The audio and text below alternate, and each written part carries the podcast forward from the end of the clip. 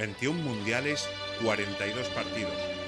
Nos vamos al partido 34 jugado el 21 de junio de 2002 en la ciudad de Shizuoka entre Brasil e Inglaterra. La selección brasileña no lo había pasado bien desde el Mundial de Francia. A pesar de ganar la Copa América con relativa facilidad, la fase de clasificación resultó ser traumática. La canariña, que había perdido su único partido en la clasificación a los mundiales en 1993, vio como caía derrotada esta vez en siete de las nueve visitas que tuvo que hacer, consiguiendo tan solo una victoria en Venezuela y empatando en Colombia. Eso hizo que quedara tercera en el grupo de clasificación por detrás de la favoritísima Argentina y de Ecuador. Con Escolari el conjunto brasileño llevaba un montón de estrellas, aunque su juego era paupérrimo. Además se quedaban sin Emerson, que se lesionó de gravedad pocos días antes de empezar el Mundial jugando de portero en un entrenamiento. Cafú, Lucio, Roberto Carlos, Gilberto Silva, Rivaldo, Juninho, Ronaldinho y Ronaldo, que se había recuperado pocos meses antes de sus graves lesiones y aunque no estaba en forma, ya que le sobraban kilos, o fenómeno era capaz de cualquier cosa. Los brasileños tuvieron un grupo fácil, aunque tuvieron que sudar tinta en el primer partido para ganar a Turquía, en la que remontaron un gol otomano y acabaron ganando. Más sencillos fueron los envites ante China y Costa Rica, los que ganaron por 4-0 y 5-2. Con muchas dificultades pasaron a cuartos tras derrotar con goles de Rivaldo y Ronaldo a Bélgica en octavos.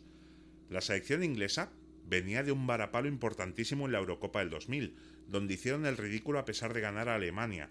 Tras la destitución de Glenn Hoddle por sus declaraciones sobre los válidos, en las que dijo que en otra vida anterior habían sido personas malvadas y estaban pagando su castigo en esta vida, el banquillo inglés tuvo a Howard Wilkinson, Kevin Keegan y Peter Taylor, hasta llegar en 2001 el primer seleccionador inglés, que no era inglés, el sueco Sven Goran Eriksson.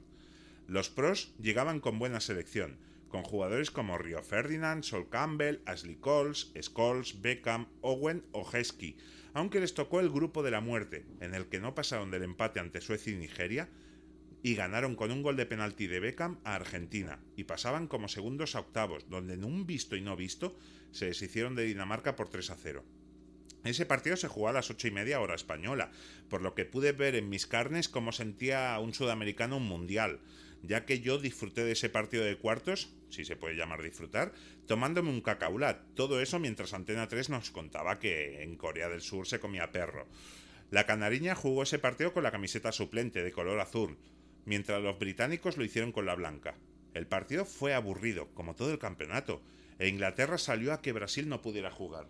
Y ya hemos dicho que la canariña no jugaba nada. En el minuto 16 llegó la primera gran ocasión. Ronaldo combina con Rivaldo y el entonces jugador del Inter chuta, pero sin complicaciones para Siman. En el 23, un fallo de Lucio lo aprovecha Owen para batir a Marcos y poner el 1-0. Ronaldinho casi empata, pero Siman tapó bien.